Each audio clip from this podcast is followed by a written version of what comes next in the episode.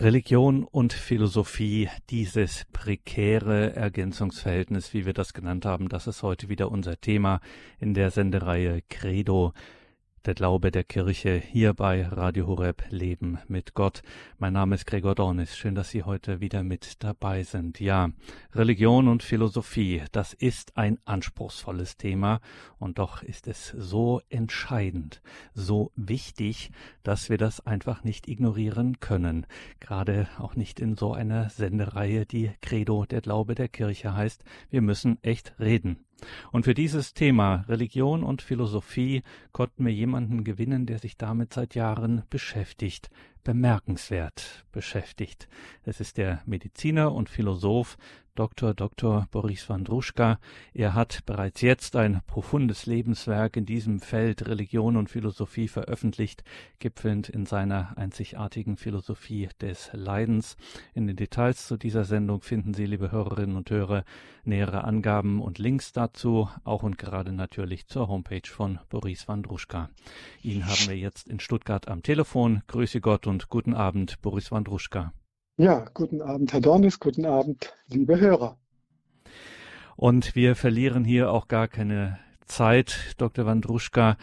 Wir leiten gleich zu Ihnen über, hören einen Impulseinstieg von Ihnen. Heute geht es um den Glaubensakt. Und liebe Hörerinnen und Hörer, gleich hier der Hinweis dazu, Sie können sich dann nachher auch hier in der Sendung einbringen. Sind wir sehr gespannt auf Ihre Fragen und Beiträge. Immer eine besonders schöne Zeit, wenn wir hier auch dann im Gespräch noch miteinander verbunden sind und an der einen oder anderen Stelle noch einmal etwas tiefer graben und da noch noch tiefer einsteigen können. Also nachher können Sie hier anrufen und sich in der Sendung einbringen. Da freuen wir uns drauf auf Ihre Beiträge und Fragen dann. Unsere heutige Sendung in dieser Reihe Religion und Philosophie, ein prekäres Ergänzungsverhältnis.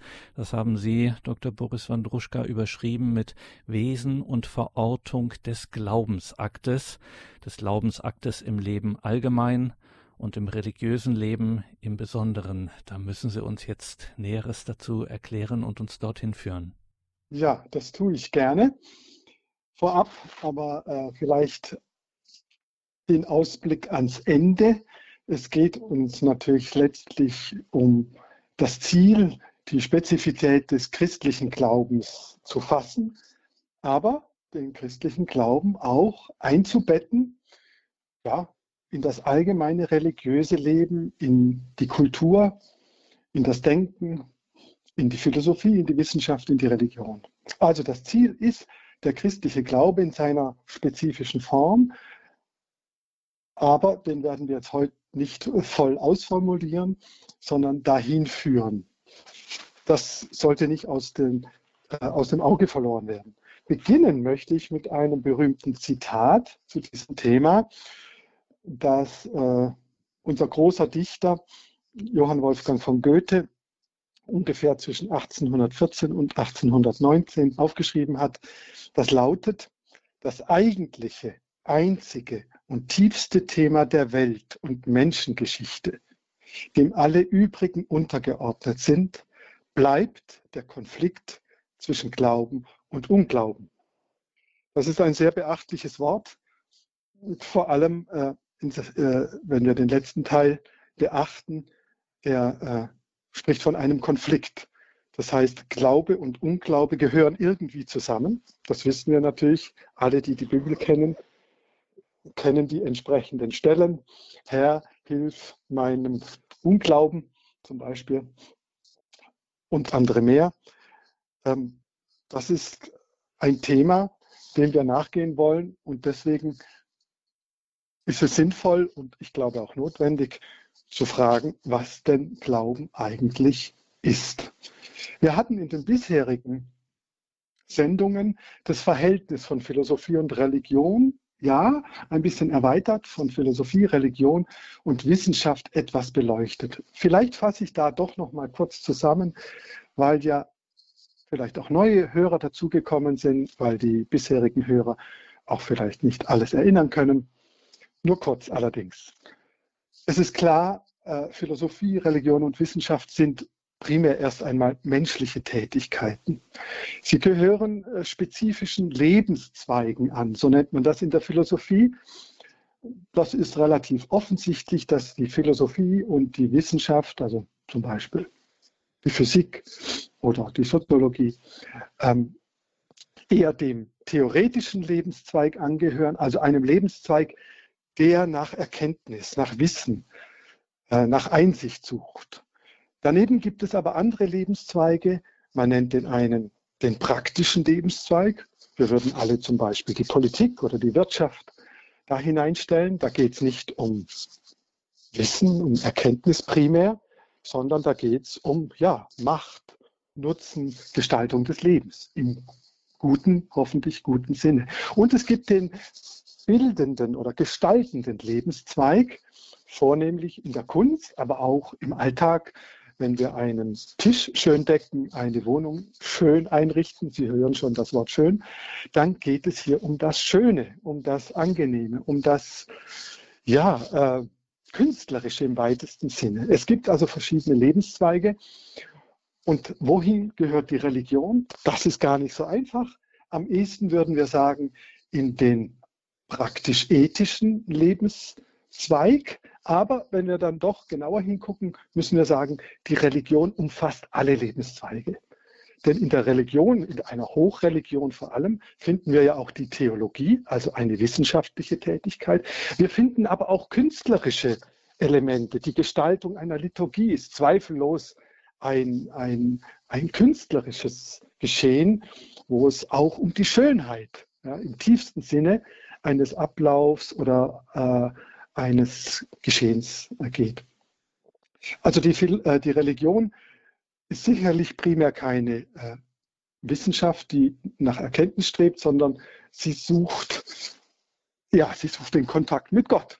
Und das ist jetzt nun der wichtige Unterschied, während Philosophie und Wissenschaft, vor allem Naturwissenschaft, sich allein auf die sogenannte natürliche Vernunft stützen und beschränken, glauben wir in der Religion, dass sich Gott uns zeigt in der Offenbarung, nämlich als Selbstoffenbarung. Gott zeigt sich uns, offenbart sich in seinem Wesen in gewissen Zeugen, also zum Beispiel den Propheten, den Aposteln, natürlich in Christus allen voran, aber auch in der Schrift und in vielen anderen Formen. Da ist also ein elementarer Unterschied.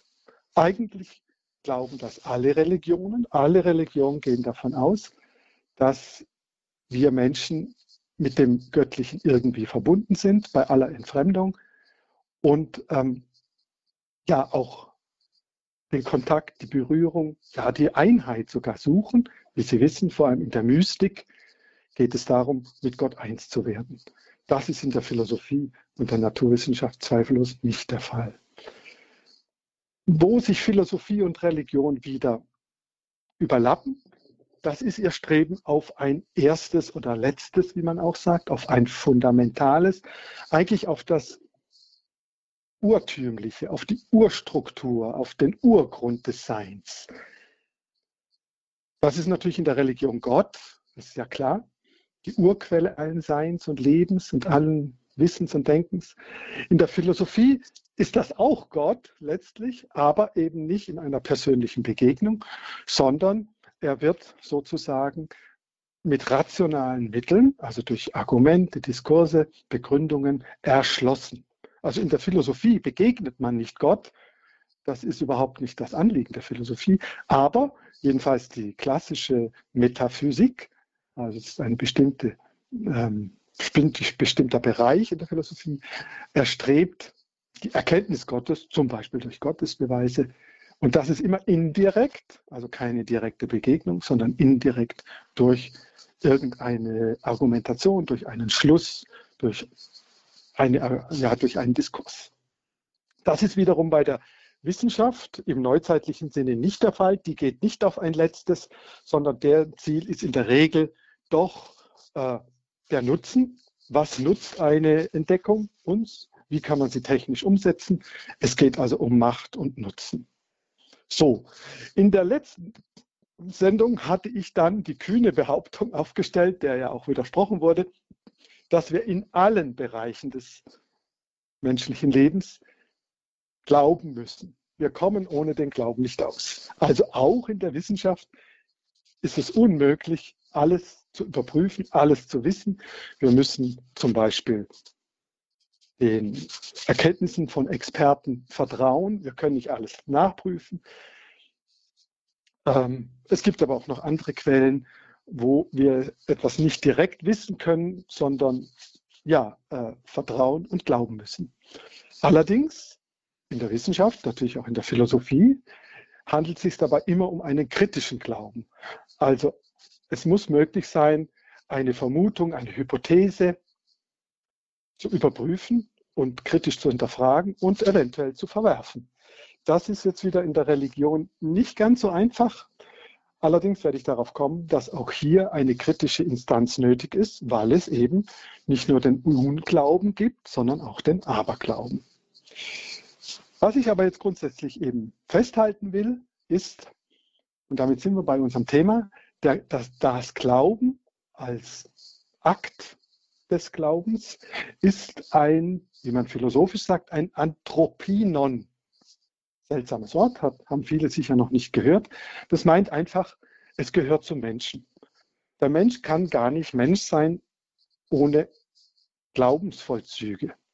Der Glaube ist so fundamental wie andere Vollzüge auch, wie das Lieben, wie das Hoffen, wie das Erkennen äh, brauchen wir das Glauben schon allein im Alltag. Wir könnten unseren Alltag nicht vollziehen. Es wäre unmöglich, im Technischen nicht. Wir glauben, dass die Maschinen einigermaßen gut gemacht sind und funktionieren. Wir glauben unseren Nachbarn, Mitmenschen und so weiter. Also der Alltag äh, basiert schon ganz massiv auf Glauben, also auf Vertrauen und Glauben. Aber auch alle Religionen zeigen, dass sie ohne Glauben nicht auskommen, aber eben auch die Wissenschaft, wie ich schon betont habe. Genau, also das äh, könnten wir jetzt etwas genauer anschauen, was der Glaube nun genau ist und äh, welche Rolle er im Leben und dann im, also im Leben im Allgemeinen und im religiösen Leben im Speziellen genau meint.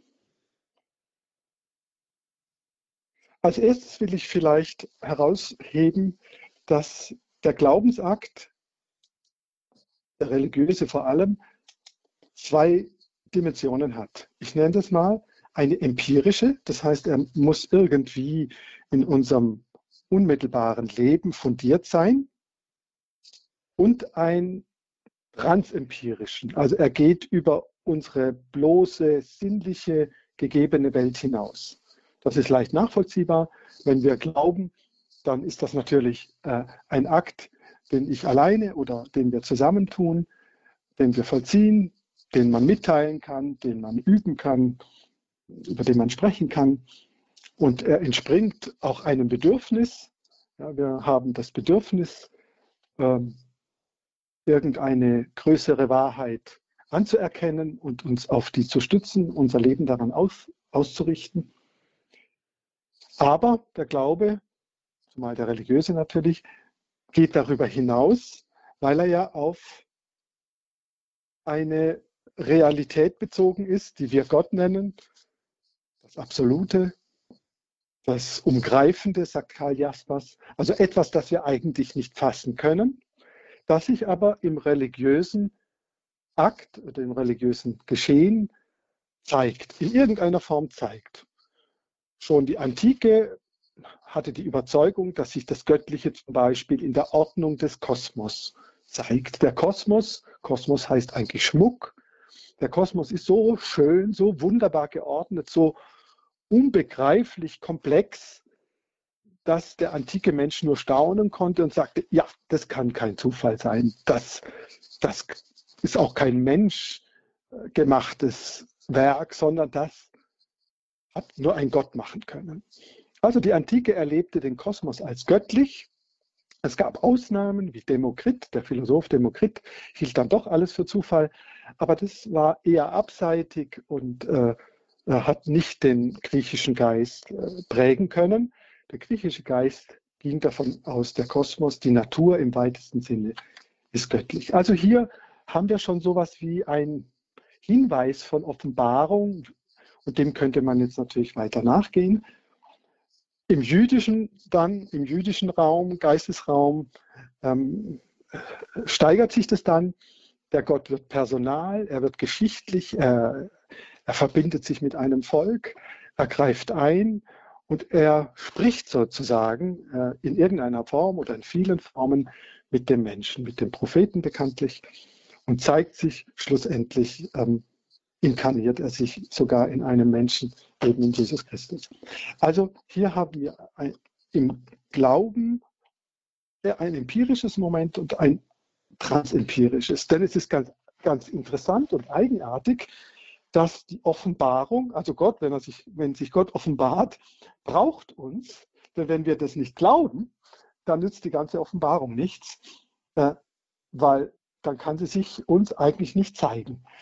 Gott ist also darauf angewiesen, dass wir uns im Glauben öffnen, dass wir uns auf ihn hinordnen, dass wir uns ja berühren lassen. Mehr noch, wenn wir genauer hingucken, ähm, ist die Begegnung mit dem Göttlichen immer eine Konfrontation und eine Krise.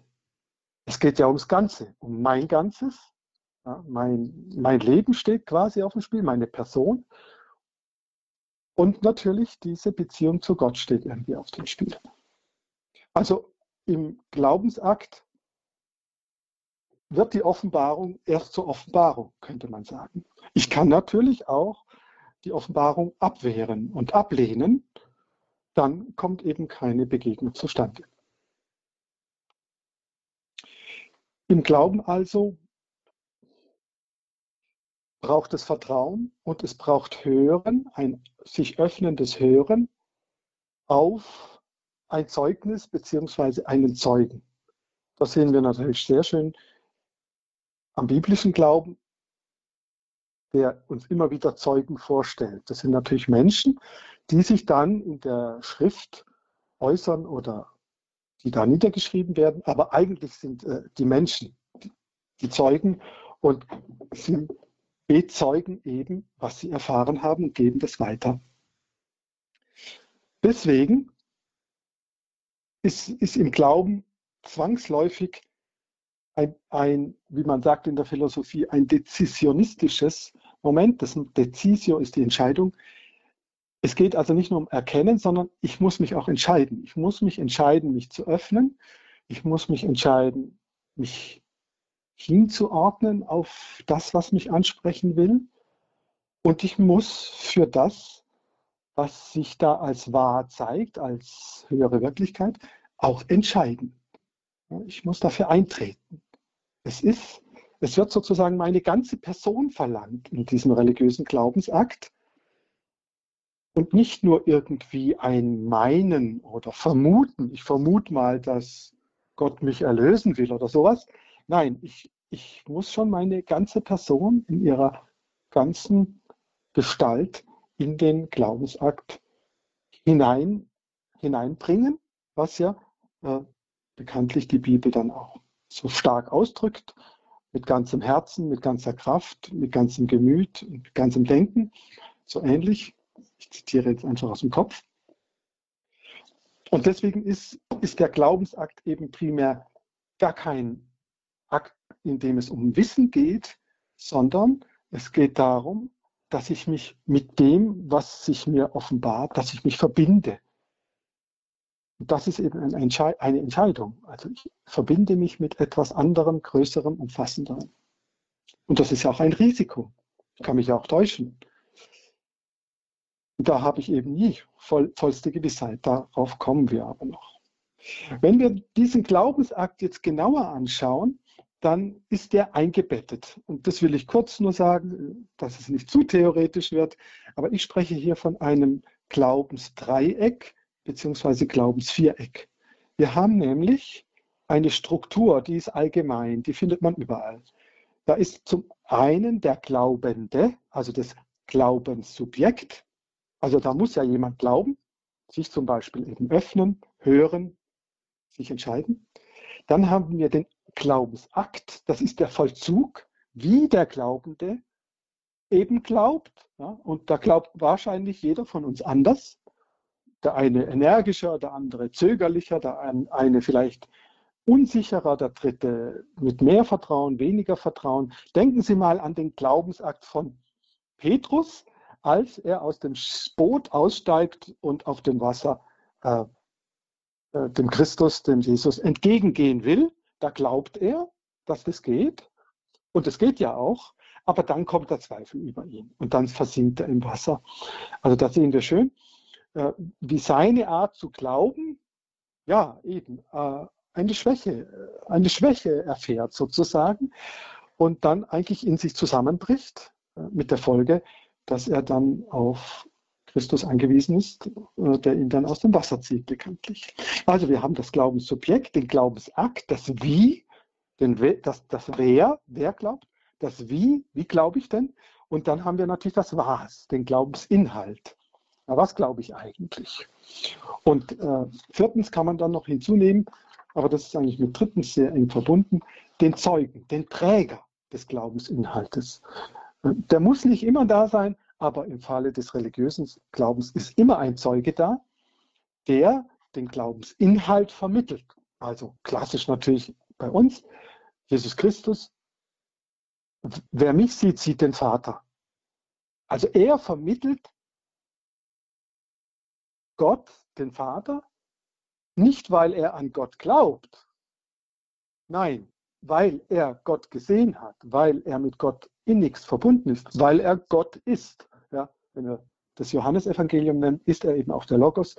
Ähm, das heißt, der Zeuge ist unmittelbar seines äh, des Glaubensinhaltes, an den wir glauben wollen, ist sich dessen gewiss und er vermittelt ihn an uns und uns und wir haben natürlich uns dann ähm, auf diesen Zeugen zu stützen. So. Das wäre jetzt einiges weniges zu der Struktur des Glaubens. Noch einmal, das Glauben kommt in allen Feldern des Lebens vor, in dieser Form, wie ich es jetzt zum Schluss geschildert habe, mit diesem Glaubensdreieck. Im Falle des religiösen Glaubens, also nicht nur des christlichen, sondern des religiösen Glaubens überhaupt, also auch in anderen Religionen, gibt es immer ein, ein Moment des Transempirischen, also etwas, das über das Gegebene hinausgeht. Wir müssen uns einer Dimension anvertrauen, die wir mit dem Denken, mit unserem Wollen, auch mit unserem Fühlen oft nicht mehr erreichen können. Aber im Glaubensakt können wir uns ihr anvertrauen. Wir können uns für sie entscheiden. Das unterscheidet den religiösen Glauben von dem Alltagsglauben, sage ich mal. Der christliche Glaube ist dann noch speziell, darauf kommen wir in einer anderen Sendung. Damit ist klar, der, der, der Glaubensakt setzt sich aus verschiedenen Elementen oder Momenten zusammen. Ja, aus dem, was ich die Öffnung genannt habe, dann aus einem Wagnis, was Kierkegaard, der große Religionsphilosoph, einen Sprung nennt. Ich muss auch springen, so wie Petrus den Sprung macht und sagt, ja, ich steige jetzt auf das Wasser. Ja, das ist ein Wagnis. Das kann man nicht erdenken, das kann man nicht, äh, äh, ja, das muss man wagen. Und in dem Wagnis vollziehe ich ein Vertrauen und folge jemandem oder in dem Fall dem Zeugen, hier Christus. Letztlich ist es ein Selbsteinsatz, den ich zu leisten habe im religiösen Glaubensakt für den Gotteseinsatz. Denn Gott setzt sich ja in der Offenbarung selbst im Blick auf uns ein. Ja, er entäußert sich sozusagen, er gibt sich uns, er setzt sich ein, er sagt, hallo, hier bin ich, nehmt mich. Ja, er riskiert auch was, könnte man sagen. Er riskiert auch, dass wir nicht hören oder dass wir es nicht verstehen. Das ist ja immer wieder der Vorwurf an Israel. Äh, sie hören und sie hören nichts. Das heißt, im Gotteseinsatz muss ein Selbsteinsatz entsprechen, sonst wird aus dem Glauben nichts. Deswegen ist der Glaubensakt kein Wissen, so im, im normalen Sinn. Darum geht es gar nicht, sondern es ist erst einmal ein Entscheidungsakt, ein Wagnis, eine innere Tat, keine äußere Tat. Ja, äußerlich passiert vielleicht gar nichts, und das kann ein Mensch innerlich vollziehen, aber es ist eine innere Tat, eine geistige Tat. Es muss auch kein großes Gefühl damit einhergehen. Ja. Es muss kein Enthusiasmus, kein, keine Ekstase, keine Mystik damit einhergehen. Ist nicht nötig. Aber es muss doch dieses Gefühl des Vertrauens, ja des Urvertrauens oder Grundvertrauens muss einhergehen, weil wir sonst das Wagnis nicht hinkriegen. Also zu dieser Entscheidungsakt, zu dieser inneren Tat gehört das Vertrauen. Dann wird ein echter Glaubensakt draus. Trotzdem ist der Glauben immer gefährdet, weil er eben keinem Schauen ist, ja, wie Paulus sagt. Der Glaube schaut ja Gott noch nicht, sondern er vertraut sich an und er folgt einem Zeugen. Darum ist der Glaube immer vorläufig. Ja, das ist nicht das Letzte. Das Letzte ist die Vereinigung mit Gott. Dann müssen wir nicht mehr glauben, dann schauen, erleben, dann lieben wir Gott unmittelbar. Der Glaube ist immer etwas Übergängliches und deswegen ist er immer gefährdet. Diese Gefahren muss man kennen, ähm, damit man einen erwachsenen und reifen, geläuterten und auch vernünftigen Glauben glaubt. Ich nenne jetzt einfach mal nur die Extreme, die dem Glauben entgegenstehen. Im Zitat von Goethe hatten wir ja schon davon gehört. Das eine Extrem ist der Unglaube. Das heißt, Gott offenbart sich und der Mensch, auf den diese Offenbarung trifft, der sperrt sich, der verschließt sich, der sagt Nein. Das ist der Unglaube. Ein anderes Extrem wäre, also wirklich das andere Extrem, wäre der Fundamentalismus, der Dogmatismus oder Fanatismus, ja, wo, wo der Glaube sich aufwirft zu einem absoluten Wissen. Ich weiß es genau, wie es ist und du musst es genauso machen wie ich sonst bist du ein Ungläubiger und du landest auf dem Scheiterhaufen. Diese Abirrungen kennen wir leider auch aus unserer Geschichte. Die gibt es aber in allen Religionen. Also Unglaube auf der einen Seite, extremer fanatischer Glaube, der äh, absolutes Wissen beansprucht auf der anderen Seite. Es gibt aber noch ein drittes Extrem, das ist der Indifferentismus. Das heißt, diesem Menschen ist eigentlich alles egal ob er glaubt oder nicht glaubt oder was er glaubt oder wie er glaubt, alles egal. Es ist alles gleich unwert oder wertlos oder egal. Ja, diese Gleichgültigkeit ist durchaus äh, eine Tatsache. Die gibt es in allen Kulturen, vor allem in gewissen Phasen der Kulturentwicklung, wenn sie, wenn sie verfällt. Wir kennen das am Ende des Römischen Reiches, wir kennen das am Ende des 19. Jahrhunderts und so weiter diese, diese Haltung. Auch heute gibt es das. Weil der Glaube gefährdet ist, deswegen braucht er eine kritische Instanz. Und da gibt es drei kritische Instanzen. Die wichtigste ist eigentlich die Ethik. Ja, wir sollten immer, immer vorsichtig sein, wenn von uns verlangt wird, etwas zu glauben, was wir ethisch verwerflich finden, wo, wir, wo, wo sich unser äh, ethisches Gefühl, also unsere Moral im tiefsten Sinne sperrt. Da sollten wir immer vorsichtig sein und denken, was glauben wir da eigentlich? Also die Ethik sagt ja, was gut ist und was schlecht oder böse. Deswegen ist sie eine kritische Instanz, die wir brauchen. Es gibt aber auch äh, die Philosophie, die als kritische Instanz nötig ist, die uns sagt, was du da glaubst, ist logisch unmöglich. Ja, also wir können und dürfen nicht etwas glauben, was widersinnig ist, unsinnig, unvernünftig. Deswegen sagt Thomas von Aquin, wir dürfen zwar etwas glauben, was über die Vernunft hinausgeht, also was übervernünftig ist, aber wir dürfen nicht etwas glauben, was gegen die Vernunft ist, was widervernünftig ist.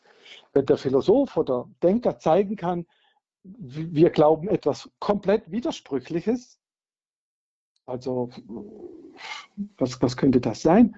Ich sage jetzt zum Beispiel, ähm, äh, Gott ist einer, der nicht so richtig weiß, was er will. Dann würde ich sagen, das äh, geht mit einem geläuterten Begriff Gottes nicht zusammen. Das passt nicht. äh, da ist ein Widerspruch drin. Aber auch die empirischen Wissenschaften, äh, zum Beispiel die moderne Bibelkritik, wie sie sich da, oder auch die Physik und so weiter, Galilei zum Beispiel, dieser Fall, äh, äh, sollte als kritische Instanz dienen, damit wir nicht etwas glauben, was letztlich abergläubisch wäre. Daraus folgt, das ist mein letzter Punkt, dann höre ich auf, dass, dass der Glaube eigentlich nie ein, eine absolute äh, Erkenntnis beanspruchen darf. Das, da wird er eigentlich überfordert. Äh, natürlich soll man im Glaubensvollzug sich völlig einsetzen und die Sache, die man glaubt, auch voll glauben. Aber wer, wer das verwechselt mit einer absoluten Erkenntnis, der verwechselt eigentlich was Grundlegendes und der kann sehr schnell fanatisch und fundamentalistisch werden. Daraus schließe ich, aber das können wir gerne diskutieren, dass zum Glauben Toleranz gehört, meiner Meinung nach.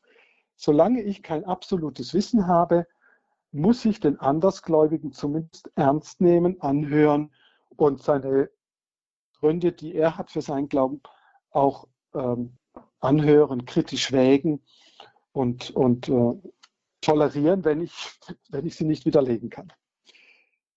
Damit bin ich am Ziel äh, meines heutigen kleinen Vortrages. In den nächsten Sendungen werden wir uns dann noch stärker dem christlichen Glauben zuwenden, der ja ein ganz eigenes Gepräge hat. Ja, vielen Dank.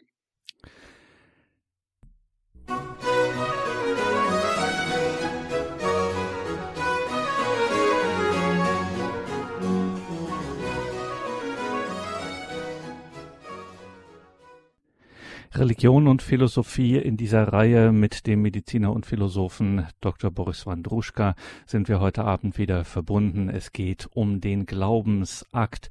Und liebe Hörerinnen und Hörer, jetzt kommen wir miteinander ins Gespräch unter der 089 517 008 008. Wir freuen uns auf Ihren Anruf, auf Ihre Fragen und Beiträge 089 517 008 008.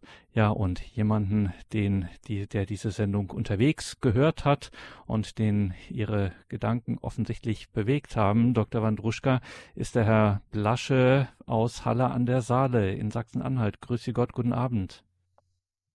Ja, schönen guten Abend, hier ist Blasche. Äh, Hallo. Das war ein sehr schöner Beitrag mit dem Glauben, der jetzt eigentlich durch das Wissen nochmal überprüft wird, also diese ganzen Instanzen. Und mein Problem ist eigentlich äh, jetzt mit der katholischen Kirche, der ich nicht angehöre, äh, ja, äh, ich wundere mich darüber, warum man eigentlich so sehr auf dem Alten Testament äh, beharrt weil man ja äh, damit eigentlich den Friedensfürsten aushebelt, weil Jesus spricht von der Liebe und vom Frieden. Und immer wenn man dann aber einen Krieg führen will und begründen will, muss man darauf zurückgehen, dass man ja im Alten Testament, da hat der liebe Gott auch äh, Israel geholfen und hat dann ihm zur Seite gestanden äh, als Volk. Und äh, da kann man denn die, die Feindschaften eigentlich begründen, dass man jetzt auch wieder im Bundes zusammenstehen muss und Gott wird einen schon beschützen. Aber aus meiner Sicht ist es so, mit dem Neuen Testament ist eben eine neue Zeit angebrochen und es gilt eigentlich den Frieden ohne Waffen, sondern mit friedlichen Mitteln einfach zu erwirken. Danke für diesen Anruf, äh, dass Sie sich hier gemeldet haben. Das ist jetzt natürlich ein Thema, Dr. Wandruschka, das doch ein bisschen wegführt von dem, was wir heute äh, verhandeln. Aber vielleicht können wir zumindest den Grundgedanken auch nochmal aufgreifen, weil natürlich dieses Thema Vertrauen, das glaubende Vertrauen, das sich öffnet, wagt, äh, vertraut und dann auch, wie Sie es mit dem vierten dann gesagt haben, dann auch folgt äh, der Offenbarung Gottes. Das ist natürlich äh, der klassische rote Faden, der sich durch die beiden Testamente der einen heiligen Schrift für die Christen zieht, egal ob sie jetzt katholisch sind oder äh, anderen Konfessionen angehören. Äh, 99 Prozent aller Christen der Welt ähm, haben ja die eine heilige Schrift der beiden Testamente. Also dieses nochmal, was Sie so stark gemacht haben, eben für diesen wissenden Glaubensakt und das glaubende Wissen, das sich daraus ergibt, also sich zu der Offenbarung zu öffnen, dieses Wagnis einzugehen, mhm. ihm vertrauen und dann tatsächlich auch zu folgen. Ja, zweifellos. Aber was der Herr Lasche da anspricht, ist natürlich sehr ernst zu nehmen und ist ja auch äh, sozusagen seit dem Frühchristentum ein Thema, ähm, wie, wie, wie wir mit der Gewalt umzugehen haben, wie wir die zu deuten haben, die ja im Alten Testament eine große Rolle spielt. Gewalt, die von Gott ausgeht, Gewalt, die von Menschen ausgeht, von Völkern ausgehen, von Königen, von Propheten.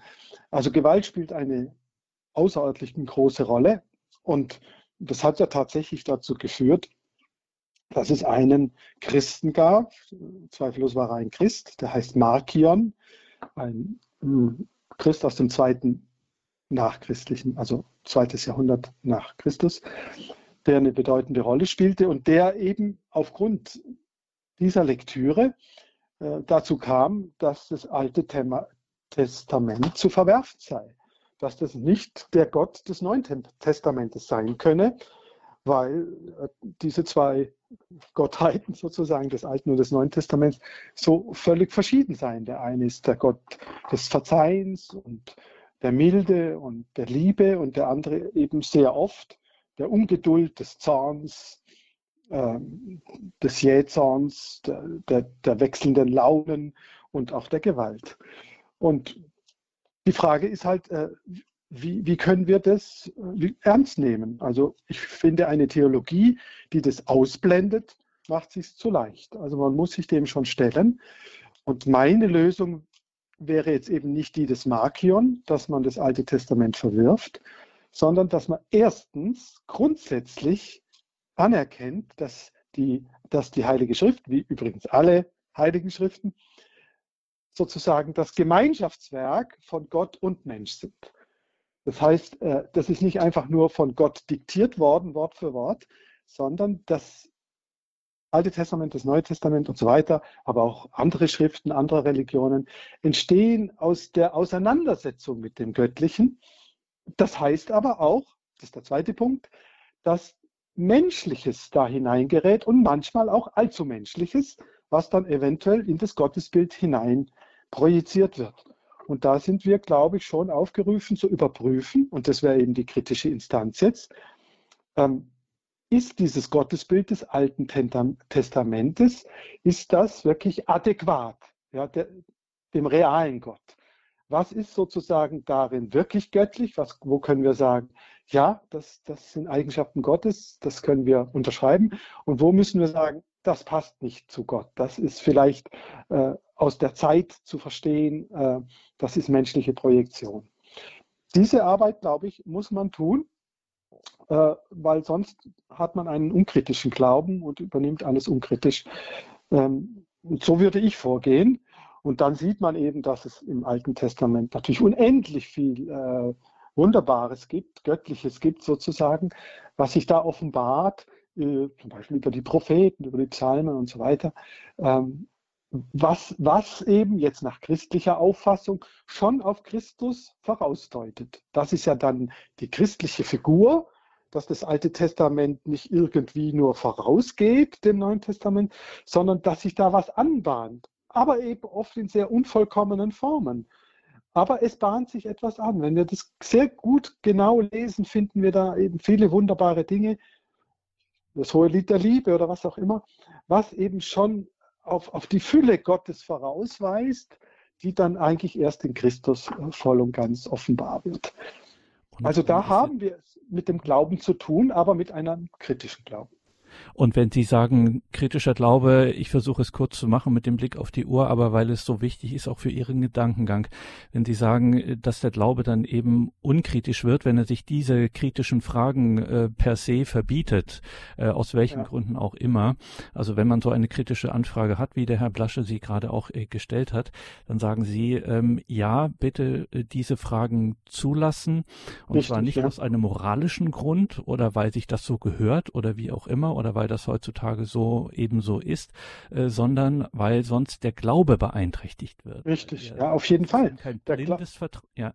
der, der Glaube leidet und der Glaube wird unglaubwürdig sozusagen. Mhm. Und wenn wir eben tiefer gucken, dann müssen wir doch davon ausgehen, dass Gott, der, der in der Geschichte sich offenbart, ja sich nach und nach offenbaren muss. Er ist ja so gewaltig, unendlich, der kann sich ja nicht mit einem Schlag dem Moses oder irgendjemandem äh, offenbaren, sondern er offenbart sich in der Geschichte immer wieder, immer neu, immer mehr und immer reiner, immer tiefer. Das ist eben auch was Prozessuales. Und wenn wir den Glauben sozusagen zementieren wollen und sagen, so wie es in Genesis steht, so, das ist schon die ganze Wahrheit, dann machen wir auch Gott sehr klein. Ja? Wir machen Gott viel zu klein. Wir müssen ihn groß machen, unendlich groß. Und äh, dann ist es eben ein Weg, den wir mit Gott gehen, äh, wo wir immer mehr, immer tiefer erkennen, wer er ist und was er eigentlich will. Und ja, als Menschen sind wir da natürlich unvollkommen und bringen auch manchmal Dinge hinein, die eigentlich allzu menschlich sind oder sogar wiedergöttlich, ja, dass wir Dinge hineintragen, äh, die mit Gott nichts zu tun haben. Verstehen Sie, ich habe auch Patienten, äh, die ehrliche Christen sind, aber manchmal Dinge glauben, die zu schweren psychischen Störungen führen. Und da muss ich natürlich kritisch hinterfragen, was glauben Sie da eigentlich? Ist das wirklich das, was Gott will? Das wäre jetzt ein anderes Beispiel. Ja. Also so wie, wenn man dann, wie man so schön sagt, auch im Alltag, wenn man den Glauben entdeckt, zum Glauben findet, dann geht der Weg erst eigentlich richtig los. Ja, natürlich. Hat man ihn nicht in der Tasche, genau. Zwei wichtig, ganz wichtige Hinweise und Tipps noch, ähm, Herr Blasche, danke nochmal für Ihren Anruf. Zum einen, das Ganze ähm, hat äh, Boris Wandruschka auch in einem Buch ausführlich dargelegt, in seinem jüngsten, seiner jüngsten wirklich bemerkenswerten Veröffentlichung der Heilige Tausch, Ideen zu einer Zukunft des Christentums, haben wir verlinkt in den Details zu dieser Sendung. Und im Mitte Juli werden wir hier an dieser Stelle jeweils am Mittwoch Beiträge der Trierer Alttestamentlerin Renate Renate Brandscheid hören, wo sie sich diese Gottesbilder des Alten Testaments mal wirklich ganz ausführlich und gründlich äh, annimmt. Also der Eifersucht Gottes, der Zorn Gottes, ist er gewalttätig oder will, freut er sich an der Gewalt und all diese Dinge, die da immer wieder auftauchen, das werden wir in einer mehrteiligen Reihe dann aus authentischer Hand, nämlich aus der Hand eines einer Alttestamentlerin dann hören. Das geht ja, mit Juli am Mittwoch los, dürfen Sie auf gar keinen Fall verpassen. Und jetzt müssen wir in die Schweiz gehen gehen zum Herrn Ziegler nach Niederbüren. Guten Abend, grüß Gott. Guten Abend, Herr Dr. Wandruschka. Es geht um den Glauben, oder heute? Richtig, ja. Und wenn eine Kirche eine Lehre vertritt, oder, oder irgendjemand etwas sagt, lehrt, oder? Und, und das müssen wir dann glauben, oder? Oder und jetzt gehe ich eine Stufe weiter, oder? Nach dem Glauben kommt für mich das Wissen, oder? Mhm. Und wenn mir je, jemand etwas lehrt und mu ich muss das glauben und dann ist eigentlich die Pflicht des Menschen, das, was jemand lehrt, dass man das überprüft, oder? Richtig, ja. Mit Herz und Verstand. So ist es, mit, ja. Ja, mit Geist und Verstand. Und richtig. dann, wenn man etwas als richtig erkannt hat, als wahr, oder? Ja. Eine Lehre oder irgendein Glaubenssatz, dann, wenn man das als richtig erkannt hat, dann ist man überzeugt, oder? Das ist eine Stufe höher als richtig. Glauben, oder? Auf jeden Fall. Dann ist man von dieser Wahrheit überzeugt und das gibt dann eine Kraft, dann, gibt das Sicherheit und Selbstbewusstsein, oder? Ja, auf jeden und, Fall. Und ich behaupte auch, es gibt eine objektive Wahrheit. Und okay. Gott ist die Wahrheit, oder? Sagt ja Jesus, der Gottessohn, oder? Ich bin der Weg, die Wahrheit und das Leben. Und so Gott ja. hat seine Wahrheit in seinem Sohn auf die Erde gebracht. Richtig, ja. Und leider hat Jesus äh, keine Zeit mehr gehabt, äh, seine Wahrheit, seine Botschaft aufzuschreiben. Und wir haben jetzt die vier Evangelien und da hat es leider auch Irrtümer drin. Und darum müssen wir auch in den Evangelien immer alles mit dem eigenen Verstand und Herz prüfen, oder? Zum Beispiel jetzt heute habe ich schon mal angerufen. Den Beitrag geben wir Herrn, geben wir Dr. Van Druschka ja, Gelegenheit darauf äh, wirklich auch nochmal einzugehen, weil das ist in der Tat ein ganz ähm, wichtiger Punkt. Der Herr Ziegler äh, hat gesagt, hat jetzt zum Schluss gesagt, leider hatte Jesus äh, keine Zeit, dies, äh, das aufzuschreiben. Man könnte ja jetzt mit Ihren Gedanken, Dr. Van Druschka, darüber, mhm. darüber spekulieren und fröhlich drüber nachdenken und auch ja es im Herz bewegen. Vielleicht ist ja genau das auch der Punkt, dass es es eben die Evangelisten waren, die es aufgeschrieben haben und nicht äh, sozusagen eins zu eins in die mhm. Feder diktiert bekommen haben. Ja, also ich bin davon zutiefst überzeugt, dass Jesus es gar nicht aufschreiben wollte. Mhm. Also er selber. Äh, er hätte es ja aufschreiben können, der konnte bestimmt äh, schreiben, davon gehe ich aus. Aber äh, ich denke, er wollte es nicht. Und er hatte gute Gründe dafür, dass er das nicht tat sondern dass erst die Evangelisten in, in dieser Vielfalt mit der Apostelgeschichte und allem weiteren dazu natürlich, erst die haben es aufgeschrieben und zwar aus verschiedenen Perspektiven. Jesus hätte das gar nicht so aufschreiben können, weil er hatte sozusagen seine Perspektive, die natürlich eine sehr umfassende war. Aber die Evangelien sind ja deswegen so spannend, weil, weil sie verschiedene Perspektiven auf dieses Ereignis haben, ne, auf diese Inkarnation, auf, dieses, auf diese Passion. Dadurch ergänzen sie sich, manchmal gibt es auch Spannungen, es scheint äh, auch Widersprüche zu geben, aber genau das fordert uns heraus, ja, die Menschheit ist herausgefordert, seit 2000 Jahren diese vier Evangelien immer neu auszulegen und die Theologie, Theologen finden kein Ende. Jetzt kann man sagen, oh Gott, wie furchtbar, aber man kann auch sagen, ist doch unglaublich, dass diese vier Evangelien unerschöpflich sind. Unerschöpflich. Man kann sie immer wieder neu auslegen. Und darin sehe ich eben den Reichtum, weil eben Gott ist unendlich. Äh, deswegen kann man ihn nicht fixieren mit einem Evangelium oder mit ein paar Sätzen. Und das wollte eben Jesus auch nicht. Der wollte was anstoßen, was uns sozusagen den Rest der Weltgeschichte beschäftigt. Und um an der Stelle nochmal zu klären, dieses Überzeugtsein von etwas und dieses ja. Glauben, das Vertrauen, das ist eben, äh, oder wenn Sie sagen, dieser Prozess, der da angestoßen wird, das ist nicht der Beleg dafür, dass das irgendwie ja, relativiert werden kann oder dass das Nein, überhaupt nicht. gar nicht objektiv ist und irgendwie, ja, der eine sieht so, der andere sieht so, sondern ganz das Gegenteil ist der Fall. Ja äh, mit ihren Gedanken. Das heißt, dieses Glaubenswissen, das äh, eben nicht einfach nur kognitives Wissen ist vom Verstand her oder ja. eben, äh, und das ist aber auch kein blindes Vertrauen, sondern es geht weit darüber hinaus. Es ist ein glaubendes Wissen und ein wissendes Glaub, ein wissender Glaube, der äh, sehr wohl beansprucht, die Wahrheit zu sagen. Unbedingt. Äh, ich meine, der Herr Ziegler hat es ja genannt. Also es muss, es, wir müssen auch den Glauben kritisch äh, bedenken. Ja, wir können nicht einfach nur blind glauben. Und deswegen würde ich auch nicht sagen, die Kirche verlangt, dass wir etwas glauben müssen.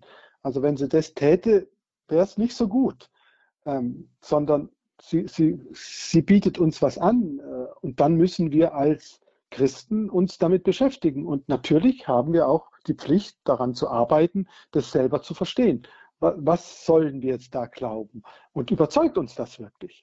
Und wenn es nicht, uns, uns über, nicht überzeugt, dann wäre es ja Heuchelei, wenn wir es äh, vertreten. Wir können doch nur etwas vertreten, was, von was, wovon wir überzeugt sind. Das, war, das heißt, diese, diese Arbeit am Glauben, äh, die können wir uns doch nicht ersparen. Das heißt aber nicht, dass wir dann ein absolutes Wissen haben. Das werden wir äh, so einfach nicht erreichen. Und trotzdem ist es nicht relativistisch, es ist nicht beliebig, sondern diese Arbeit am Glauben ist ein, ein, ein immer wieder äh, neues sich hineinbegeben und hinterfragen. Und natürlich muss dann das, was wir da glauben, sich in der Praxis bewähren. Und das ist natürlich dann der, der Lackmustest. Also wenn wir dann sehen, aha, das, das verändert mein Leben, das verändert meine Person, das, das macht mich äh, ähm, reifer als Person, ja, dann würde ich sagen, äh, sind das starke Hinweise, dass, dass an dem Glauben was dran ist. Ja. Das sind die Früchte des Glaubens, von denen Paulus spricht und Jesus ja selber, äh, die daraus entstehen, die aber eher in der Praxis natürlich dann sichtbar werden ein spannendes äh, Thema, über das man viel zu selten spricht. Danke, Klar. dass wir das heute Abend machen konnten. Dr. Wandruschka, äh, danke für Ihre Gedanken. Wir freuen uns auf das nächste Mal. Äh, müssen wir mit einer kleinen Träne im Knopfloch sagen, wir wären eigentlich in drei Wochen schon wieder verabredet gewesen. So steht es im Monatsprogramm. Wir haben, äh, das ist das Erfreuliche daran, eine schöne Sonderübertragung, die dann leider unseren Termin gleichzeitig äh, verdrängt. Deswegen hören wir uns erst im Monat Juli wieder. Ähm, darauf sind wir dann umso mehr gespannt. Danke für heute, ja, Dr. Van Buschka. Bis zum ja. nächsten Mal. Danke auch Ihnen und den Hörern wünsche ich eine schöne Zeit. Machen Sie es gut. Schöne Pfingsten. Danke Ihnen auch, liebe Hörerinnen und Hörer. Danke fürs Dabeisein. Ja, so profunde Gedanken. Ich sagte es, man hört das nicht alle Tage. Es lohnt sich auf jeden Fall, das nochmal in Ruhe nachzuhören. In unserer Mediathek geht das ganz einfach und Sie können sich auch gern ganz klassisch eine CD bestellen bei unserem CD-Dienst. Noch ein Hinweis auf die Details zu dieser Sendung im Tagesprogramm. Ich hatte das Buch von Boris Wandruschka erwähnt, Der heilige Tausch, Ideen zu einer Zukunft des Christentums. Das und viele weitere Links und nähere Angaben finden Sie in den Details zu dieser Sendung im Tagesprogramm auf horeb.org und natürlich weiß auch unser Hörerservice Bescheid. Danke, dass Sie Radio Horeb so die Treue halten, auch in diesen schwierigen Zeiten weiterhin dafür sorgen, dass wir senden können, dass wir hier miteinander und füreinander im auf unserem Glaubensweg, unserem Leben mit Gott gemeinsam gehen können, vor allem, vor allem miteinander und füreinander im Gebet einstehen können. Für die Hörerinnen und Hörer von Radio Horeb der besondere und wichtige Hinweis am Freitagabend immer auf die Sendung Gott hört dein Gebet ab 22 Uhr. Das und vieles und alles andere, das könnten wir nicht, wenn Sie nicht hier auch materiell dafür sorgen würden, dass hier wir das machen können, nämlich durch Ihre Spende. Wir leben ausschließlich von Ihren Spenden. Danke, dass Sie sich dafür einsetzen, dass Ihnen Radio Horeb da auch wichtig ist, dass Sie da auch einen Beitrag leisten. Allen, die das tun, ein herzliches Vergelt's Gott. Ja, und im weitesten Sinne bleiben wir jetzt auch im Programm hier beim großen Thema Entscheidungen. Das fragt nämlich gleich um 21.30 Uhr in der Reihe nachgehört Jesuitenpater Clemens Blattert, der Leiter des Zentrums für Berufungspastoral in Frankfurt am Main, wie gute Entscheidungen treffen. Mein Name ist Gregor Dornes. Ich wünsche Ihnen einen gesegneten Abend, eine behütete Nacht und viel Freude hier im weiteren Programm.